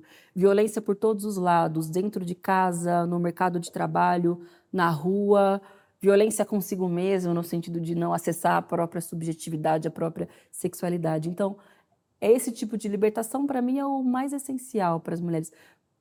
Claro que a, a, política ajuda, seja o resultado dela, ou seja, direitos, leis, exigências para mais orçamento, mas também é, subjetivamente. Assim, eu me vejo muito é, mais feminista hoje, depois que eu entrei, desbravei outros cantos da política, do que quando eu era mais jovem e menos amarrada, digamos assim, a questões institucionais, porque você vai é, tentando se impor, e se impor não é simples. As pessoas nos veem, muitas vezes, Valfrido, como a feminista, como aquela que só vai abrir a boca para falar de temas de mulheres, o que não tem nenhum problema, e eu adoro, posso falar sobre todos eles, sobre direito ao aborto, sobre tudo, mas a gente é muito desafiador e eu gosto desse desafio de falar. A gente pode falar de tanto tema, não sei falar de todos, não vou ser arrogante a esse ponto, não sei. Mas é bom, é desafiador. Mas eu entendi é seu lado. a, a Érica teve aí no seu lugar, assim. ela disse: eu não, eu, eu, eu, não, eu não posso só ficar falando de trans. Eu quero que eu que seja deputada para falar de trans só. Perfeito, é isso Eu mesmo. posso falar de outras coisas. Né? E no caso da política identitária, eu perguntei sobre a questão da linguagem neutra, e ela deu uma resposta maravilhosa. Ela falou: eu não posso defender com ênfase uma linguagem que minha avó não entende. Porque você está falando com brasileiros que, que às vezes precisam acompanhar o discurso. Né? Você acha que às vezes essa vanguarda um pouco de esquerda se descola um pouco da, do povo real? Talvez haja um setor, sim, que se descolhe do povo real, porque tem a ver com o modo de vida também, com não eh, se misturar com a vida real, de um debate muito de redes, de, de nichos, e aí talvez tenha um pouco de dificuldade de falar com o mundo real. Mas isso tem em todos os aspectos políticos. Aspectos políticos não é uma exclusividade da esquerda ou do feminismo ou da luta LGBTQIA+. Tem uma linguagem em si mesmada que nem sempre adentra o que a maioria do povo pensa, seu modo de vida. Mas eu vejo que tem um esforço de tentar eh, não, não se distanciar, não parecer alguém que está falando uma linguagem, não é uma linguagem neutra, mas é uma linguagem que não diz respeito à vida do povo, assim. Eu estou escrevendo um livro novo, né? Já, tem- já tem alguns anos. Mais um? É, né? Eu não tenho o que fazer, então eu fico pensando nessas coisas. É, tá, tá bem. Mas eu, eu me deparei com uma coisa nova hoje que eu não conhecia, que é a ideia de aceleracionismo. Já ouviu falar nisso? Acho que não. São grupos ah, radicais. Ah, fazer acelerar a história? Oxe, eita. Exatamente. Você, você- Que você- medo. você já viu, você já viu Aceleracionismo. Isso, são, são, são grupos que entendem que o, ah, o caminho para se chegar a um mundo melhor é, é escatológico, é destruindo esse mundo e acelerando ah, conflitos que levam- levarão à destruição da realidade como a gente. É, é. É isso. E tem vários grupos com os quais ah, o serviço de inteligência americana se bate o tempo todo e os serviços de inteligência europeus ao mesmo, ao mesmo tempo. E gente que está por aqui, por lá, enfim. Eu li bastante. Mas um é extrema-direita ou extrema-esquerda? e- e, sobretudo direita. Ah, sobretudo tá. direita. Ah, entendi. Sobretudo Tá, direita. tá. Grupos terroristas, paramili- paramilitares e aí por diante. Né? É, que que estão, sobretudo, na direita. Né? Na esquerda, a esquerda está fazendo política tradicional, como você está fazendo política tradicional. E é, a pergunta que eu, que, eu, que eu quero te fazer é a seguinte: como é que, como é que um socialista, alguém que está dentro do Partido Socialismo e Liberdade, vê a, a organização da economia num país como o Brasil? Qual é o papel do trabalhador? Qual é o papel da empresa? Qual é o papel do Estado sob o seu ponto de vista? Eu sei que é uma pergunta ampla, mas ela é importante. E ela, e ela é uma pergunta eh, que foi feita para os outros psolistas, para os quais a gente perguntou o que, que é o socialismo. Mas eu não, eu não quero te perguntar o que, que é o socialismo. Eu quero te perguntar como é que você vê a economia do Brasil, um país como o Brasil, organizada sob o ponto de vista de um socialista. Tá, bom, primeiro entender a nova configuração do mundo do trabalho, né, no Brasil e no mundo. Aquelas eh, fórmulas, né, de organização através de sindicatos, nas fábricas, grandes movimentos e mobilizações de trabalhadores que sentam ali na mesa com o patrão. Isso é uma minoria da minoria, principalmente depois da reforma trabalhista, o desmonte dos sindicatos, etc. Porque agora é a lógica da uberização, terceirização, quarteirização do trabalho, do trabalho intermitente. Então é muito mais difícil, desafiador, aquela lógica de vou organizar o povo, os trabalhadores, na luta por um direito básico ou por uma transformação mais global, sistêmica. Isso é me permite, muito, parênteses, não, né? não perca o fio. Não volta mais, esquece. Não, a história não anda para trás. Claro, é, são novos modelos que a gente Os trabalhadores não se encontram. Perfeitamente. É tudo via WhatsApp, que sinceramente não há É. regulamentação nenhuma de redes. O PL, por exemplo, que foi convencionado como o PL das fake news, que é um primeiro passo para ter um mínimo de civilidade na utilização de plataformas, se esbarrou em grandes corporações e é difícil que avance. Precisamos que avance, mas enfim, isso é outro tema. É, então, é conseguir estar presente, falar a linguagem a partir de outras demandas que aparecem a gente falou do Guilherme Boulos, vou citar o MTST como um grande movimento social, que também é uma forma, não, não necessariamente todos que chegaram ou que ainda estejam no MTST, mas eu acho que com o tempo do movimento social, você vai né, ganhando contornos ideológicos, você vai se politizando, mas não foi uma organização a partir de uma perspectiva de esquerda das pessoas. As pessoas precisavam de casa, pessoas de moradia, são sem teto que ali, com o processo, com o movimento, evidentemente vão se politizando. É uma forma, é você sair de um modelo tradicional, sindicatos que ainda têm o seu papel, também não estou aqui menosprezando, eu acho que eles são ainda fundamentais, porque existem ainda trabalhadores, CLTs nas fábricas, etc., é, que precisam também ser organizados. É, agora, qual é o modelo que eu vejo para o Brasil? Tentando, de alguma forma, te responder isso, porque é muita uhum. coisa. É, o Brasil ele é um país que passou por um processo, que nunca teve, de fato, um processo de soberania nacional, no sentido de ter grandes empresas, sejam elas públicas ou privadas, ou grandes indústrias, ou mesmo grandes fábricas consolidadas, que pudessem dar é, uma altivez econômica. É um Brasil que ainda depende da agroexportação para poder ter bons resultados no seu PIB. E tem avançado para isso, para que seja cada vez mais um fazendão, para que seja cada vez mais um exportador de commodities, passando por cima de povos originários, passando por cima de uma frágil legislação ambiental para se consolidar como tal. Não é à toa que a bancada ruralista é com mais poder no Congresso Nacional, está em todos os partidos políticos, no pessoal não está, também no PT não está, mas está ali na maioria daqueles partidos, e está em todos os governos exigindo, com seu peso, com orçamento, com... É, é a forma como o Brasil se organiza. É, Acredito que o Brasil precisaria de investimento é, sob uma outra lógica, que não fosse agroexportador, que tivesse mais altivez, e isso o Estado tem um papel importante. É, tem toda uma discussão agora sobre esse plano, que vai ser um plano muito tímido de talvez industrialização do Brasil, né, com, investimentos públicos. Eu vejo que houve muita, é, muita crítica, porque tem um papel do Estado para que se faça isso.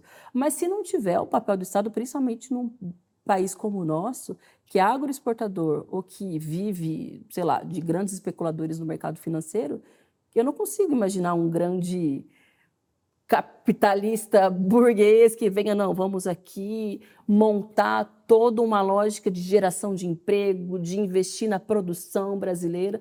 Precisa do Estado para fazer esse movimento. E isso não é uma visão socialista sobre o Brasil, é uma visão, é um pontapé mínimo para que tenha altivez e que saia dessa lógica de dependência internacional. Aliás, eu não entendo porque que vocês da esquerda, você, não entendo porque vocês da esquerda, é. vocês da esquerda, é, é, quando eu falar dos 300 bilhões para a indústria, né, é engraçado, porque ninguém, eles não falaram do plano safra. o plano safra não tem, juro, não tem juro subsidiado, não. São 470 e poucos, uma parte não é subsidiada, mas uma parte é juro subsidiado.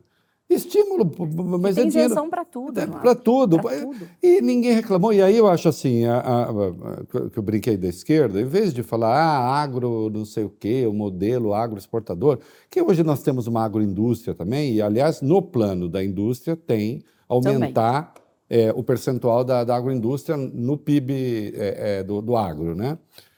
Mas assim, eu acho que o que a esquerda deveria ter esfregado na cara daqueles sujeitos e. Então, e vocês? E, e a grana que vai para. E, e, e, o plano safra? Não é Estado? Por acaso não tem Estado nessa história? Só, só Estado para a indústria, que é, que é ruim, ou que é. Né? Acho que assim. É, tem uma camada, não vou dizer todos, mas uma camada expressiva de, daqueles, dos liberais brasileiros que reconhecem que não deve ter Estado. Assim, aliás, é que é isso, a iniciativa privada, não precisamos de Estado, mas que não sobrevivem em pé o papel do Estado, seja nas isenções, seja na facilitação de acesso a crédito, etc, etc. Então, o problema é que talvez toda essa facilitação no Brasil não seja para investir na produção, consequentemente na geração de renda, geração de emprego, movimentação da economia.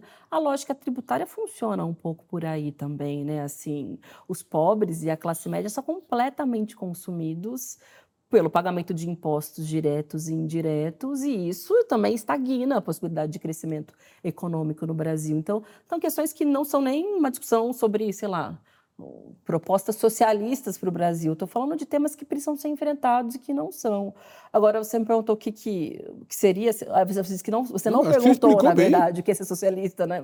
Não, mas você, você, você deu uma, uma, uma, aula do que você não, imagina. Não, não, eu acho que isso não são medidas. É, é uma explicação trans... reversa que você fez. É, eu acho que do, do pontapé inicial, mas isso não é necessariamente uma lógica. Socialismo, em última instância, é expropriação da burguesia, é socialização dos meios de produção. não há mais, né? Não vai acontecer mais, né? Eu acho que talvez utopia seja achar que, sei lá, o capitalismo resolveu o problema do aquecimento global, ou que vai acabar com a desigualdade. Acho que, sei lá, sonhar com outro modelo que não que é, altere a estrutura que possibilita tudo isso, eu não vejo como utopia. É, não, não, não, mas é, é, utopia que é não lugar, né? Você sabe disso. É, mas, mas será que o capitalismo de que se fala também é o capitalismo? Será que esse capitalismo... Porque o socialismo é velha história, né? É, fala assim, olha, o socialismo de verdade nunca aconteceu. Tá bom, né? O que a gente tinha não era o socialismo de verdade. Eu não sei o que era, mas que teve um negócio lá, teve. Será que uh, o que se fala do capitalismo é o capitalismo de verdade, esse que está aí? Não, você não tem um capitalismo verde? Você não, você não acredita nisso? Eu acho que tem vertentes e modelos hum. políticos diferentes dentro do capitalismo, existem regimes políticos diferentes, assim como existem visões diferentes sobre o que pode ser o socialismo, mas eu não vejo um capitalismo bom, um capitalismo. É bonito, possível, justo, não tenho essa, não vejo essa possibilidade. Eu acho que existem maiores e menores graus de exploração, de miséria, de desigualdade, de concentração de renda, de destruição ambiental, mas sempre sendo destrutivo, injusto, porque essa é a lógica de como o capital se organiza. E a outra lógica, eu quero saber mesmo, eu quero entender. A outra lógica seria qual? É, a do socialismo? Não, a de que o trabalho não seja hiperexplorado, de que não seja 1% que detenha a riqueza para que os outros 99% viva de acordar muito cedo e dormir muito tarde e perca sua vida num transporte público e sem ter porque hoje existe, hoje, hoje existem pessoas que defendem um modelo capitalista ou que nome tenha, mas que estão sinceramente interessadas, por exemplo, e são críticas da concentração de renda obscena que passou a ter no Brasil e no mundo, né? inclusive com o negócio da, da, da das big techs. Né? Claro, né? claro. E fora de uma perspectiva socialista. Então, assim, o, o PSOL, por que, que não é Partido da Liberdade? Precisa ser socialismo? não, legal a tua, a tua provocação. É. Acho que existem diferentes perspectivas dentro de quem defende o capitalismo, uhum. claro que sim. Mas eu, sinceramente, não acho que é possível é, reverter essa lógica estrutural de desigualdade dentro desse sistema político e econômico que a gente está inserido. Vou agora entrar lá na sua casa, vou dar uma de candinha aqui. Você é casada com um deputado que também tem fama de radical, né? O Glauber Braga. E ele é muito enérgico, muito duro nas intervenções que ele faz. Vocês o são cara casados. É bom, e, não, ele é bom. O cara é duro, é, o cara já viu. Umas... Ele é duro. Eu não queria pegar ele é, pela frente, não. É, é. E ele é, só um comentário, e ele é uma pessoa completamente Mas em casa tranquila. ele só obedece. É, não, não só obedece, assim. É engraçado que às vezes a pessoa cria uma ideia de que ele é super não, claro, um doce. É. Não, não, sim. Não, até claro. porque são. Mas, mas é aguerrido. É, mas o, super, super firme. O, o, que eu tô. Eu, eu só lembrei desse perfil dele, porque é alguém que não transige também, que é um pouco seu perfil também. Nós temos aqui um. Né? O que eu quero saber na, na, relação de vocês dois, que tem o espaço do, de marido e mulher, de pais de uma criança. Sim.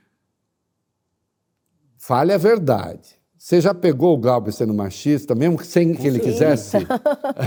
Com certeza. Mesmo sem ele querer? Olha, eu acho que é inevitável ele ou qualquer outro tá, homem ser machista, porque isso. não é uma questão moral isso, individual somente, isso, é estrutural e tem a ver com, enfim, a forma como a sociedade se organiza, mesmo os uhum. papéis de gênero, etc. Mas, sinceramente, ele é alguém que se esforça muito e consegue, é, principalmente no que diz respeito ao cuidado do nosso filho, que é um, um debate, um compromisso. Seu filho nosso. tem que idade? Está com dois anos e dois meio. Anos e meio. Dois anos e sete meses. É, porque é muito desafiador criar uma criança nesse mundo e criar compartilhando tarefas e ainda mais com a vida maluca que a gente leva. São Paulo, Brasília, Rio. A vida do nosso filho do Hugo, tadinho, é um pouco confusa desde o momento em que ele nasceu.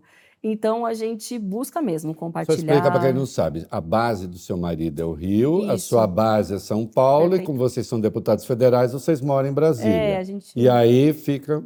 Fica girando um pouco essas três localidades.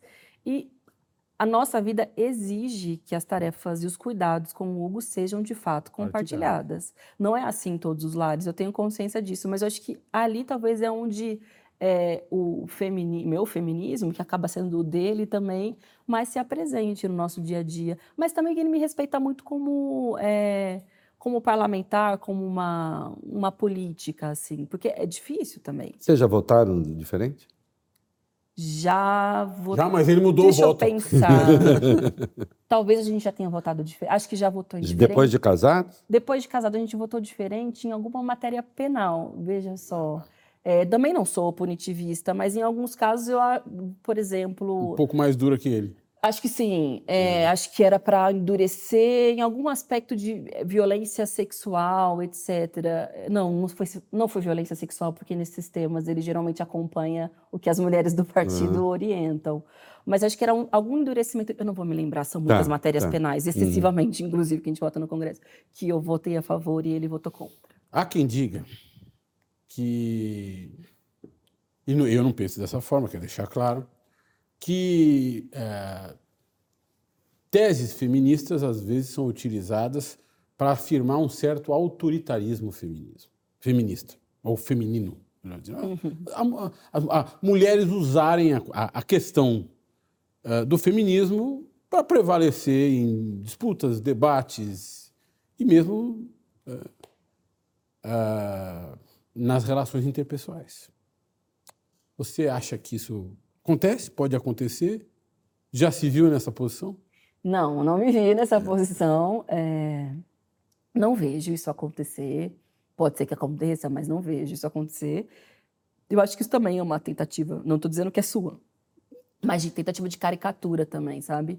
Do que é o feminismo. É, buscar é, igualdade de condições, vou tentar convencionar assim, é, ou lutar por direitos para as mulheres, em nenhum aspecto pode ser semelhante à autoritarismo. É, é utilizar, é utilizar maliciosamente a minha condição para prevalecer um interesse particular e não coletivo. É, é disso que nós estamos falando. É, disso que eu estou falando. É... Isso pode acontecer uh, sob o ponto de vista do, de gênero, sob o ponto de vista de, de, de raça e aí por diante se acontece, eu acho que não é muito a, a Eu não estou dizendo que acontece. É, é, é uma crítica sim, recorrente. Sim, sim. Uhum. Se for acontecer, é porque fugiu do que é a perspectiva do feminismo, que tem a ver com uma luta coletiva pelos direitos das mulheres de maneira geral, não tem a ver com questões subjeti assim, subjetivas, às vezes sim, mas de ganhos individuais. Então.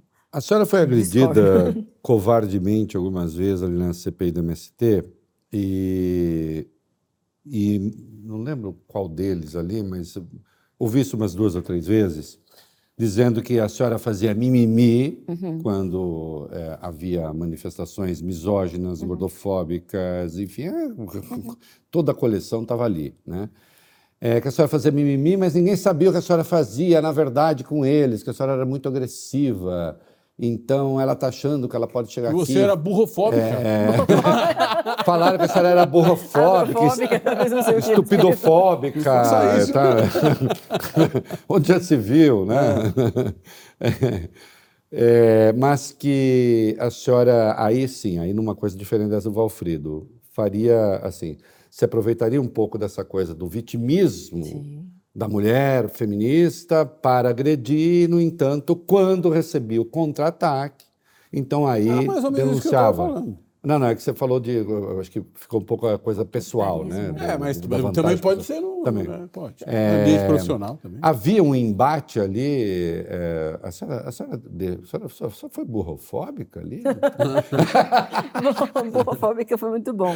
É, Olha, eu acho que eles não esperavam que tivesse alguém ali na CPI para contestá-los ou que os colocasse no lugar de investigados e não tirasse o MST dessa posição e colocasse os seus os financiadores ou os próprios parlamentares.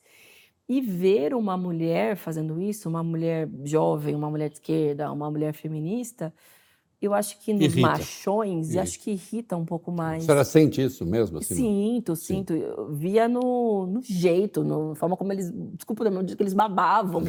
Eu literalmente. Falava, literalmente, algumas vezes.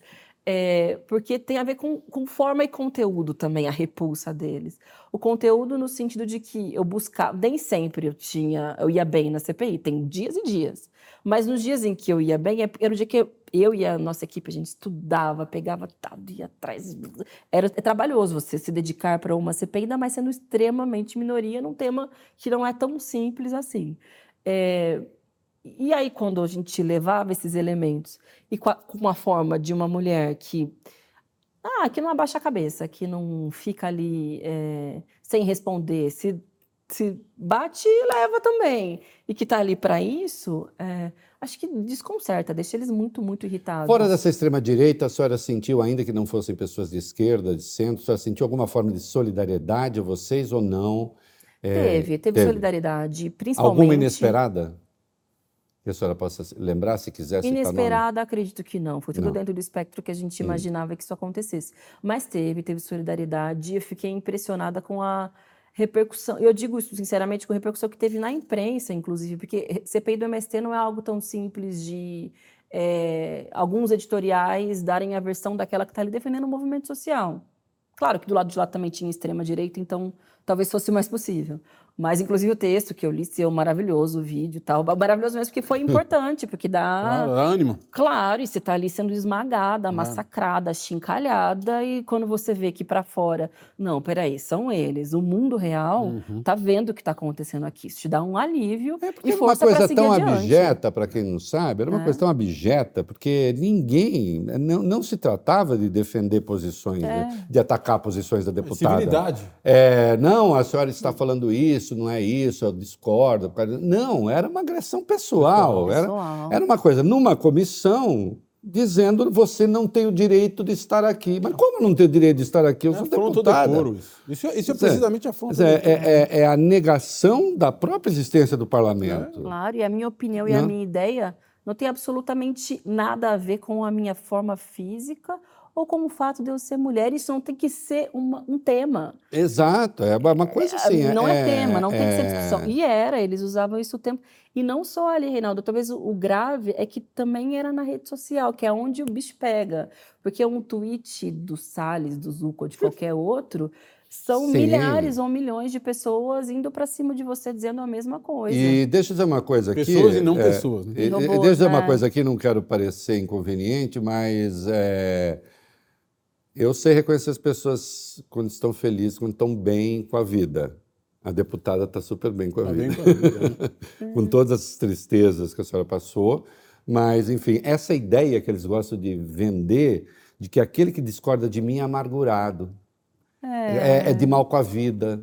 Não, olha, a deputada, junto, não conheço a vida dela, mas ela parece de bem com a vida com todas as dores que ela ah, passou. É. E um né? nó que dá na cabeça isso, deles. Isso, e isso é muito ruim, ah, eles não conseguem suportar é, a felicidade dos outros e também. Eu acho que né? não é à toa que sempre, quando vão me atacar, falam do fato de eu ter um filho, de, ser, de eu ser mãe de um menino de dois anos e meio, porque parece que dá um nó. Como assim você é feminista e você é mãe. Como você é casada? Não, você tem uma família tradicional. Você é heterossexual casada com um homem branco e tem um filho. Você entende? Parece é. uma. Como um você tem conquistas que, que, deveriam ser só nossas, né? Exatamente. É. É. Então, mas às vezes eu tenho meus momentos de. É isso, estou passando claro, por um todo momento. Todo mundo tem. Mas estou ali. Firme, todo mundo isso tem. Talvez incomode né? mesmo. O machista não gosta de quem de mulher que erga a cabeça e fala mais alto que eles. Falando em mulher que erga a cabeça, o que, que essa mulher que erga a cabeça fez que a orgulha nesse primeiro ano de parlamento e o que projeta fazer nos próximos anos? Olha, eu me orgulho do que eu fiz. Bom, a CPI do MST, claro. hoje me orgulho, assim, no meio no, do caminho eu não conseguia ver dessa forma, mas com maior distanciamento eu falo foi uma etapa importante, fiz coisas interessantes. É, me orgulho também da articulação que a gente fez para tentar e conseguir barrar a PEC 5, que era uma que queria reverter as conquistas no processo eleitoral para mulheres e para candidaturas negras, não conseguiram, PEC 9, perdão, PEC 9, uhum. é, que eu acho que foram duas contribuições importantes que eu fiz é, no ano passado. Para esse ano, eu ainda tenho dificuldade de vislumbrar quais temas eu vou me inserir. Eu acredito que no debate sobre a nova configuração do ensino médio, porque está meio em suspenso, em março deve haver uma nova discussão, e esse é um tema que eu quero levar como professora de formação, como alguém que circula né, muitas escolas, porque eu acho que o Você modelo... chegou a dar aula rapidinho? Cheguei, Chegou. cheguei a dar aula, mas foi muito curto, porque logo é, trabalhei na USP e depois logo me elegi também como vereadora, então não tive assim um legado, digamos tá assim, como professora. não, não, não chega tanto. É, e acredito que no debate sobre o novo ensino médio e as eleições, eu não vou ser candidata, obviamente, nas eleições municipais, mas dá muito trabalho também claro. para quem também já está na política e vou querer lutar bastante. Você é otimista com o Brasil? Com o futuro? Eu estou num momento da minha vida que eu tenho dificuldade de ser otimista com hum. o Brasil, sinceramente. Acho que a gente tem uma situação é, grave de, de tudo, assim, de, de insegurança, de é, dificuldade nas coisas mais básicas para a maioria da população. Eu tenho alguma dificuldade de ser otimista, assim, porque isso também me atinge de forma. Não estou aqui fazendo análises, frases, etc., uhum. mas sou, sou gente também. Claro. É, e porque acho que não é tão simples esse buraco que a gente se enfiou da extrema direita, tão enfraquecidos momentaneamente, mas podem estão voltar vivos. a qualquer momento, tão vivos. Então é Sou pobre, mais cautelosa para dizer que eu sou otimista. Pobre. É, tem pobre reacionário? Tem, tem rico, tem pobre reacionário, claro que sim. Conheço alguns, tenho familiares que são reacionários e pobres, com certeza. E o caminho qual é? O caminho qual é? Para corrigir ou para. Eles têm de ser combatidos como os outros? A questão de classe se sobrepõe à questão da, do, do reacionarismo? Como, como é que acho que são, são pobres, são povo, são gente, são trabalhadores, como a maioria da população, e tem por onde falar a nossa língua. São pessoas que também são atingidas pela enchente, pela fome, violência. pela violência, pela desigualdade social, pela falta de participação política, pela falta de espaço de lazer, de cultura, que são temas e é, que a gente consegue falar, a gente fala e tem intersecções. Eu falo muito da minha família, sou, uma fam... sou de uma família de trabalhadores, de pessoas pobres, é, em sua maioria. Há exceções, mas em sua maioria. É, e eu vejo por aí, eu tenho muitos tios, porque minha família é grande. Meu pai teve 14 irmãos e minha mãe 11. A família é grande Puxa mesmo. mesmo. Tá todo mundo lá no Pontal? Tá, tá, tá. Maioria, de trabalhadores rurais, então famílias grandes, né? Muito, muito comum é, muitos que votaram no Bolsonaro, a maioria votou no Bolsonaro. Mas quando você senta ali no, no churrasquinho do final de semana, diz barbaridades, mas em muitos aspectos concordam comigo e nem estão percebendo que estão sendo, sei lá, anti-bolsonaristas, entende? É que não é simples. Pô, não tenho todas as pessoas do mundo para fazer um churrasquinho no final de semana, mas então, ainda a esperança encerre. Vamos fazer a última pergunta? Sim, serre, serre. Mas ninguém pode ver, só nós. Hum? Você tem vontade de ser presidente? Do Brasil? É. Não, não ainda. Ah, Talvez um dia eu tenha, mas não tá não. É. Não, não, não ainda, pensando nisso. Não ainda, quer dizer, sim um dia. É. Não ainda, sinônimo é sim um dia. Deputada, obrigado, encerramos, foi uma ótima conversa. Gostou desse papo? Se inscreva no canal, dê like, isso é importante. Muito like, viu? Muito bem. Obrigada, Muito obrigado, gente. valeu. Obrigado.